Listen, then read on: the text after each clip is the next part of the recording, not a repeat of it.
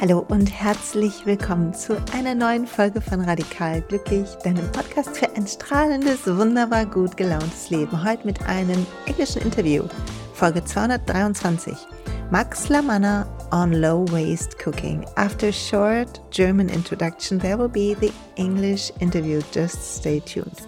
Okay, ihr Lieben, ihr hört schon, es wird ein englisches Gespräch, aber super gut verständlich. Und Max Lamanna müsst ihr kennenlernen. Er hat ein tolles neues Kochbuch draußen, You Can Cook This, und ich liebe seinen Instagram-Account. Beides ist verlinkt unten in den Show Notes. Und das Buch geht darum und auch seine Arbeit geht darum, nicht nur das pflanzliche Essen uns leichter zu machen, sind tolle Veggie-Rezepte für jeden Tag dabei, die ähm, man easy plant-based ähm, kochen kann, sondern es geht auch darum, kein Essen mehr wegzuwerfen. Das heißt, er guckt, dass wir Reste verwerten, dass wir Dinge, die vielleicht oll geworden sind, besser nutzen können, weil wie er im Interview so schön sagt, wir unser Essen mit unserem Geld kaufen. Und das haben wir uns erarbeitet irgendwie. Wir haben also Energie reingebracht und wir wollen es doch ganz nutzen, insbesondere weil die Welt braucht, dass wir alle nicht so viel verschwenden.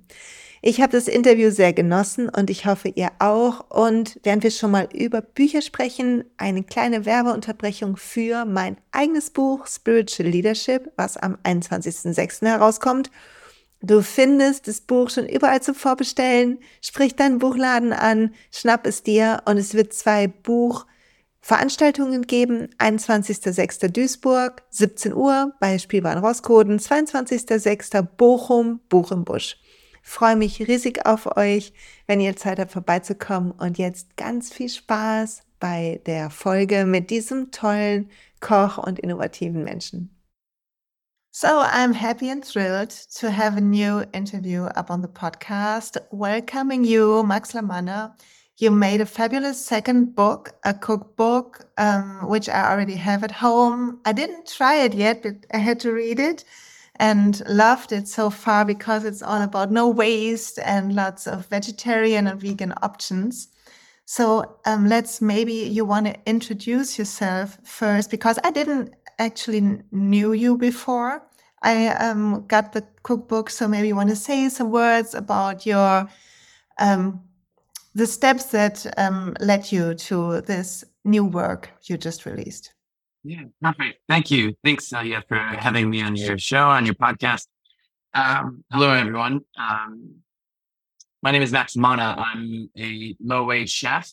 I'm an author. I'm a digital content creator. I've worked in restaurants uh, for over 15 years. And about six years ago, I started creating recipe content on social media. I started creating uh, content like uh, recipe videos and content on social media and started posting that. And little by little, um, people started becoming a little bit more and more aware of the of ethos and message I had around food. Food is big part of my life. is constantly being wasted and thrown away. And it's a, it, it brings me joy to feed other people. So, um, i have now published my second cookbook, um, and my second German cookbook. Um, so I'm really, really excited and thrilled to be here in, in Germany right now to have this conversation with you. Yeah, so sad that I can't meet you in Berlin to record this. So we have to do it online. It would have been so, so much fun. So what I loved in the book is you say in the beginning that uh, you, that really kind of broke your heart to see all that food wasted and thrown away. And um, can you tell me a little more about why that um, hit you so hard and why, what your thoughts are on this. Yeah, I think from an early age, my parents would tell me to never waste my food. And of course, we all, I, am sure we all have wasted food one time or another. And, but it didn't really um, leave an impact on me, but I can, it was always planted in the back of my mind that you know, food is wasted and there's other people around the world who are starving. Food brings me so much joy. So to be able to feed other people with food and seeing the look and the smiles and the happiness that comes to them um, makes me, you know, there's no better feeling than that. So having worked in restaurants and seeing where all this food was being wasted, I started questioning all this, you know, all these kind of patterns that I started to kind of uh, create. And I just started questioning where, where does this food go when we waste it? Where, what happens to it? And what does that mean to the planet? What does that mean to us? What does that mean to our pockets, to like the money that we spend on food? So I started doing a little bit more and more research and understanding what happens to food and what that means. And I thought, you know, there has to be another way. This hasn't been, this hasn't always been the way. We haven't wasted food, you know, centuries and generations prior, but it's only, bec- only in the last uh, few, you know, few decades where consumers and people in, in the homes, in the hospitality, in the restaurants, and the farms, where there we're overproducing, we're overbuying, and so that means that we're throwing away more food than we actually need to to bring into our own homes. And uh, you know, with the world uh, being where it's at right now, with so many hungry people around the world, we can feed people from the waste that we threw away, and it's perfectly fine to eat, but it just ends up being wasted. So um, that breaks my heart. And food is meant to again, it goes back to that that question food is meant to be enjoyed with other people. And so if we're wasting it, then we're missing those opportunities to connect with people. Totally, totally. And I feel that, thank you for um, explaining this a little more deep, because I really um, felt when I went through your book that it gives so much easy options. Like you don't have to waste so much time to cook something delicious or do something from things you would um, actually throw away um, easily uh, before so I really love that about the book. And um, what I um, kind of think myself to uh, why why people are why we are sometimes eating also so much junk and not cooking for us and our loved ones is that we are in that constant time rush feeling so that kind of time is speeding up and we take time for like our phone but not um, to to cook us ourselves a good meal or to do something. Oh, absolutely. So I love that option to to do more. Um, let's talk about um, that. Um, when I went through it, I saw lots of healthy options, but there are also really yummy stuff. Of course, it all is healthy, but um, I would say, like in your book, there are different degrees of like really clean food and also like normal food, which we, which is just um, um, put in vegetarian options. So let's um, tell me something about how you think on health and what we need to eat, and should we have a strict regime or not? Would love to hear about that. Yeah, great question. Thank you, Saya. Um, I don't think we should demonize food. Food is, oof, it can be a very nuanced conversation. It can be very difficult to have with people who might have struggles with, uh, you know, with, with food and with eating and dieting and all these things. And we're constantly being fed information from media, from what we see on the internet, people telling us to fast or don't fast and don't eat this and drink that and all these things. And it's like, well, what am I doing? What am I doing? So again, I think food, it has to resonate with you first and foremost, what, what you like and what's good for you, you know, and there are times where, you know, let's say I eat uh, a balanced diet where, you know, I make sure that I have enough vegetables and enough like, uh, you know, protein and I, and I think about exactly what I'm eating. And then there's times where I may just relax and just go, yeah, exactly. Throw my hands up and just like, I'm going to enjoy myself and have, you know, other foods that may not be seen as quote unquote healthy. So, you know, the recipes that I'm trying to create are all about using the food we have in our homes. We earn money to then spend money on food, to then bringing it home and then wasting it. So, what's what's really important is that we cook the food we have because that is going back to the time and the energy we spend in our jobs and the, and the, and the work that we do because it's money. So it's important to treat yourself in those in those uh, in those moments. So, you know, there's there's a wide selection of recipes here that could be 15 minute recipes that are quick and easy. There's weekend showstoppers where you want to have a big feast with friends and family, or you want something that's a little bit cheeky and you know you want to maybe fry some donuts or maybe some fry, you know fry some tofu and have a nice crispy, crunchy you know, salty, um, you know, delicious uh, treat to treat yourself. So I think it's it's all about balance. I'm not a health specialist, um, but I always feel that we we should just ask ourselves, what am I feeling right now? What should I? What is good for me? And I think our bodies know more than we know. Always, um, hundred percent. Yeah, totally. What do you What do you think? Well, totally. I think that I really had to learn this, and um, I'm always happy to meet um, people who are uh, obviously um, some years younger than I am, um, because you guys, you are so uh, also already into um, the problems of the world. I think I kind of was um, twirling around myself when I was in your age. But coming to now, what I really had to learn was to I can do a really strict regime I'm, I can be like, I used to be 100% plant based for like 10 years and wouldn't look at um, the signs of my body uh, when I came into menopause and stuff. So I had to, and then I worked with a Chinese medicine specialist, and she uh, taught me to listen to my body more. And that was really interesting because my mind had like this ideal version of myself, drinking all those green smoothies and juicing the whole day and but my body was craving something else. So to to get that balance again and get myself into um, let go of any conditioned ideal which is made up of media and uh, whatever and go back to okay what are my true values and what does my body need right now? So that was that was a good journey and i think i'm not done already. Maybe we are never done. Could be So um, let me tell. Let me let us talk about the book a little. Do you have like uh, two or three maybe favorite recipes which you say, okay, if you get the book, you should try at least this, this, and this. This this is probably the most difficult question. I know we love them all. I love I love them all. I spent you know I spent over two years making making this book and oh. having tested all these recipes multiple times.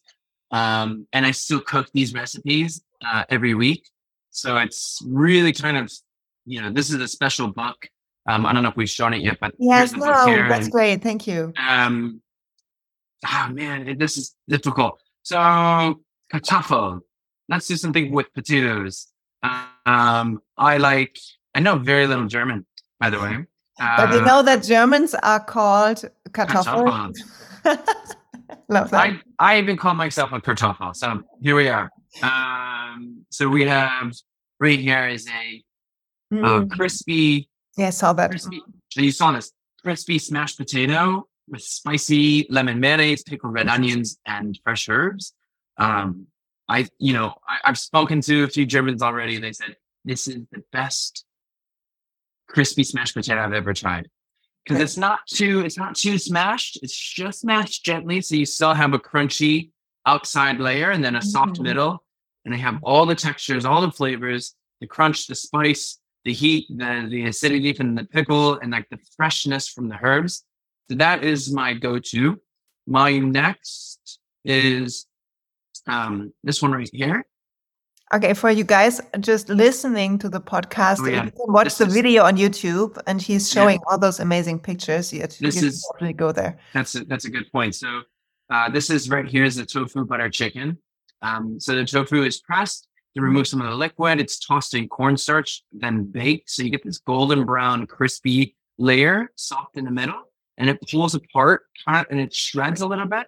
Um, so you have this like very um, amazing textured uh, tofu that almost resembles the texture of chicken. Um, and then you have this warm, vibrant, creamy, uh, fragrant sauce that's served with rice or flatbreads. So you have something that's really comforting and warm um, to eat. And let's do something sweet. Um, which I'm a big fan of this one right here, which is a chocolate cake. And it's um, triple triple chocolate. There's um yes, it's a birthday cake, isn't it? It's a bir- yes, yes, exactly. Cake. It's a birthday cake. It's it looks cake. amazing. Look like you. perfect. The and this is in the section of this recipe is in um, a, session, uh, a section called uh, leftovers. So um, you see that amazing photo of all the ingredients that we typically see as waste and finding new creative ways of using up um, ingredients. So for this chocolate cake, I'm using um, aquafaba, which is the liquid in chickpea water. Or the it's chickpea water, but it's found in the tin of chickpeas, and so it's using up that liquid, that aquafaba, and it whips up really, it whips up into a white foam, and it's really thick, um, and it makes the cake very kind of voluminous and airy, and yeah, it's again a nice, lovely, a lovely birth, a lovely birthday cake. So um, those are those are I think three recipes that I really enjoy right now. That's cool. Thank you for um, making a choice, even it was a hard one. um, so tell me about when you say you cook those and you love being with people. So is there um, was there a special moment someday in your past where you um, cooked for people and you really felt like this is your calling, that's what you need to do? Like one one moment, the spark really hit you. I think it was a combination of m- multiple moments in my life. Um, so my surname La Manna, um, which I just recently found out the meaning to it because my father didn't know the meaning because his father passed away when he was my dad was only five years old. Oh, um, so and my and my grandfather passed away when he was 34. I'm 34 years old. So um, the meaning of La Manna uh, means the hand of God, and uh, God uh, gave food and water to those who needed food and water uh, the most, uh, and, and at times of difficulty. So there's this moment of I'm feeding people. My surname means this. Um, having worked in restaurants and feeding people, and um, I was hosting uh, dinner parties and supper clubs from my apartment in uh, Brooklyn, New York. And I, you know, friends were saying, you know, you need to, you need to share this with, share this, uh, this, these recipes with more people on social media. Why don't you do this? And so it's been this combination of multiple moments in my life, um, and feeling I'm meant to, I'm meant to be cooking and I'm meant to be feeding people. And, um, this brings me, you know, food brings me so much joy. And, you know, that's why you know, I've written a cookbook. This is my second cookbook to share with people so they can cook along with me. That's cool. That's nice. Thank you for sharing that. So, um, when you yourself um, think of inspiration, like people that inspired you, or books that inspired you, mm, mentors, I don't know. Yeah, I think it's a it's a great question because I try to get receive information and um, inspiration from from everywhere, from everywhere I look. And most often, um, when I'm in the kitchen, I might just ask the question, what can I do with this particular ingredient? And just asking that question puts my my brain and my my head into this this process to think about how I can use this ingredient.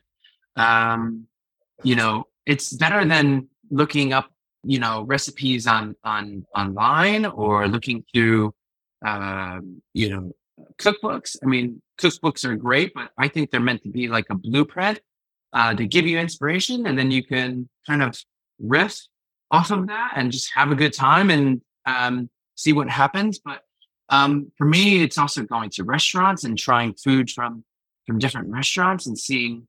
Okay, if I really enjoy something, uh, Celia, if I really enjoy something, I take a photo of the menu and I write down um, uh, the, the experience and I write down what food kind of spoke to me the most. And then I'll try to find a way when I get back home to um, recreate that dish, but in my own way, because I love cooking, but I don't want to spend four hours, five hours in the kitchen. I want to spend 20 minutes, 30 minutes max. So, too. how can I how can I find a recipe that is you know takes four hours to make, but how can I make that make it as good, if not better, than that dish in a short amount of time? That's cool. So um, when I see one of my my brothers, um, not my brothers, I don't know how is um, the right pronunciation in English for the um, for our relation, our family relation. But when I see, um, I have a man in my family who is a really good cook, like a hobby cook, and he does like really easy things, but they taste amazing. So sometimes when I eat with him, I really love it, and I try to watch him what he does, and um, it's kind of like an art, and he's in his flow. So, what do you say to people like, I, I think I can cook like the 20 things I know well to cook, but like when it comes to other stuff, I kind of have like the feeling that, oh, my, that I might not be able to do this. What do you say to people who have like kind of a belief system that they are not good cooks? Hmm. I think, I think get out of your head. stop, stop thinking about it too much. Um, I think home cooked meals are always the best meals. Um, and the most important thing is that you're in the kitchen and you're cooking.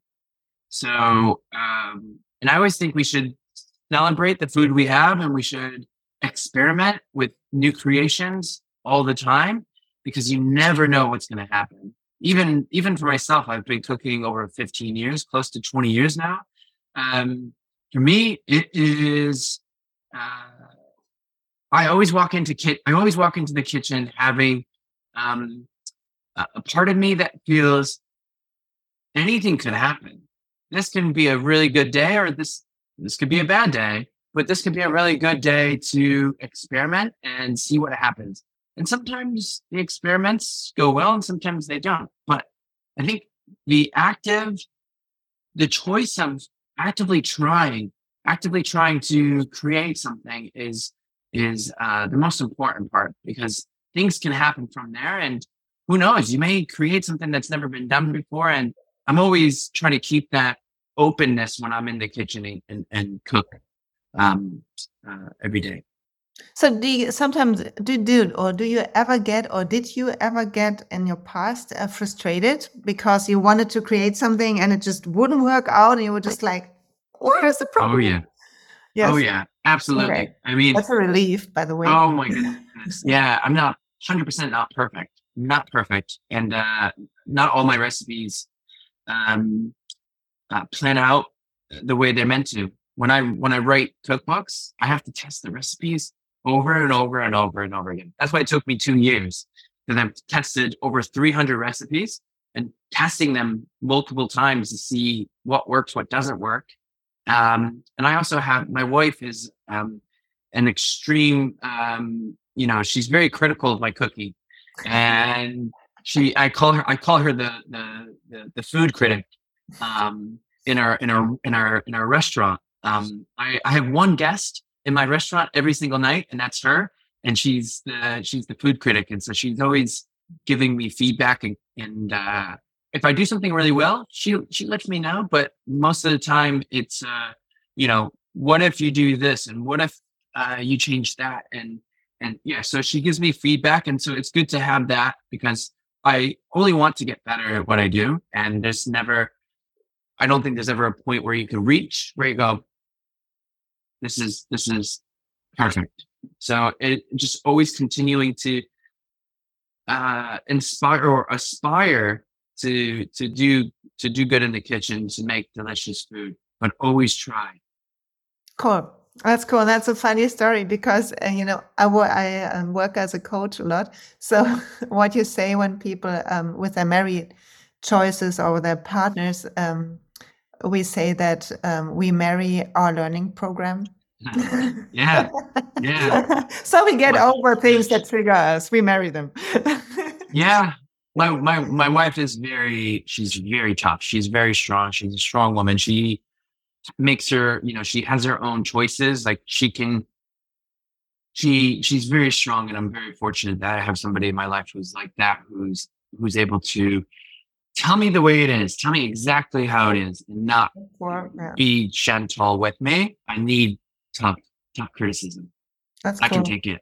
Yeah, that's cool. And it um, if it makes you better and you can feel that, Yeah. you know that somebody is honest with you, that is so much worth in that. Great. Right. So um, I got a little list here. Okay. You um, you didn't quite answer, so I'll come back to that. You can say now I want another question, but you didn't quite answer the question of um, outside inspiration. So it Hmm. could also be in different types. It doesn't have to be about cooking, but are there books or people because a lot of people listening love books and not only cookbooks but also um, and you said that when when uh, thinking about inspiration that that you ask yourself the question what can i do with this? So you go inside and you see what comes up and uh, be creative which is thanks for sharing that process. But is there anything would you say that really um, got you on your path and helped you um, move forward and um, get that cookbook done or whatever? Hmm. Looking through, I have at home. I'm not gonna. I can't name you all the cookbooks I have because I have uh, over a hundred cookbooks. But Wow. going through all these that's a cookbook cookbooks, addiction yeah, yeah. going through every cookbook every single night and just flipping through each recipe, almost looking at as like just looking at the photography, looking and seeing what's there and seeing if anything kind of jumps out at me and getting inspiration. But um I because I cook plant based and a lot of there's you know the the plant based vegan movement scene cookbook industry is growing you know exponentially um, more and more. I still like giving inspiration from non vegan cookbooks because there might be something in there that inspires me. So um, for me, you know, yes, I'll look through cookbooks or I'll find something online or I might even go for a walk and see something that stands out to me or it really is. I allow myself. I know you're looking for like a specific. no that's cool that's answer. fine love it I I I allow whatever to, to to come my way and to just be open and ask my question. Ask the question. What can I do with this leftover loaf of bread? Um, I, for ins- for for example, I um I wrote a list last night. I was just thinking to myself, if I because I don't peel uh, the vegetables. Um, I don't peel the skin off the vegetables, but I said, oh, if I if I do peel the skin off like the cucumber, um, what can I do with that? And I thought, hmm, maybe if I dry the skin of the cucumber, put it in an oven and dry it out, and then I could blend it and make a powder out of it. And so I have this cucumber cucumber powder. Um, I can do that. Or maybe with the leftover onion skins and garlic skins, if I do the exact same thing, put it in the oven and roast it or bake it on a slow heat, it dries out and I can blend that and make that into a powder. So I'm just constantly thinking of ways of being creative with food that is seen as waste. So I have there's not that many people who are cooking recipes like this, who are cooking low waste recipes, who are finding a use for everything in the kitchen. So I have to be I have to be push myself and push my boundaries. Um, so if I see something, I might if I see a recipe, I'm like, okay, that's not low waste. But what in there can I what can I use in this recipe and make that low waste? That's cool. Love it. And I love that you um, look through all kinds of uh, cookbooks because that's what I uh, feel too, be eating like 95% plant based.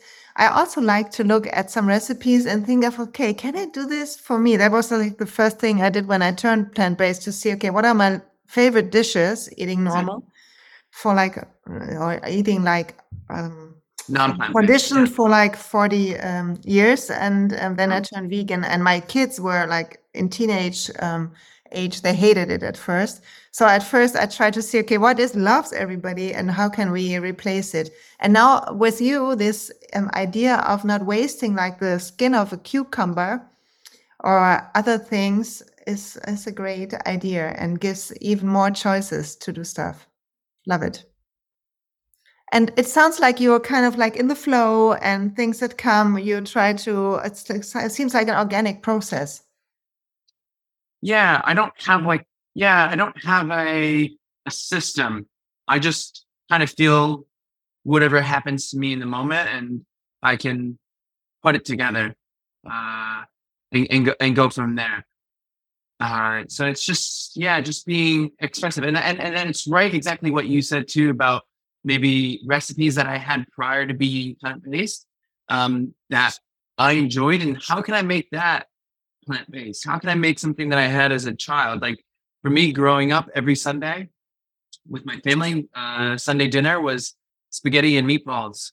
So how can I make spaghetti and meatballs but make it vegan? How can I make it yeah. plant based? So how can I still kind of bring back those those feelings of being a child and reminiscing and that nostalgia um, and still you know make it make it uh, make it plant based yes great okay last question any plans from um, going here as a, so you're now in germany you're promoting a book i've seen on instagram you have a big account so everybody who's listening and loves the work of Max, just go see his Instagram. I will link it in the show notes. Um, I see you're right now here enjoying Berlin. And um, what comes next? So, what are your plans? Uh, anything in in the pipeline?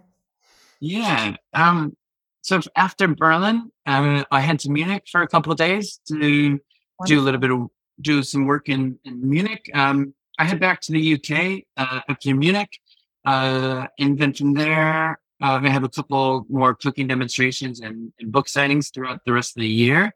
Every month, um, now until January, um, I'm signing and doing cooking demonstrations. So it's a very busy year for me.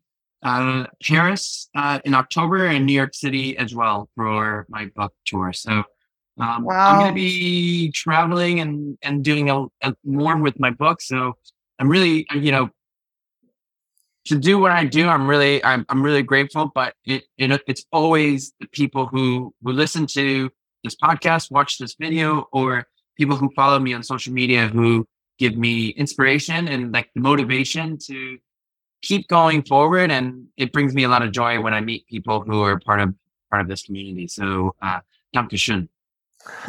You're so welcome. Bitteschön.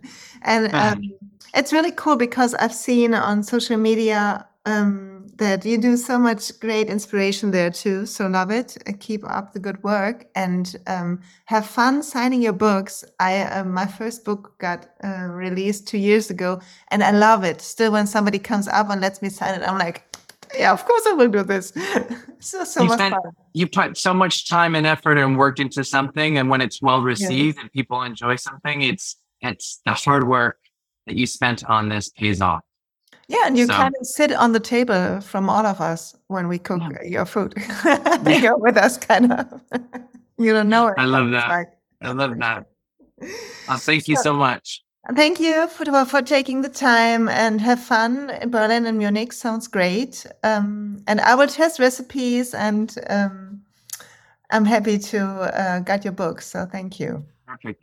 Dankeschön. Bis bald. Bis bald. Bis bald.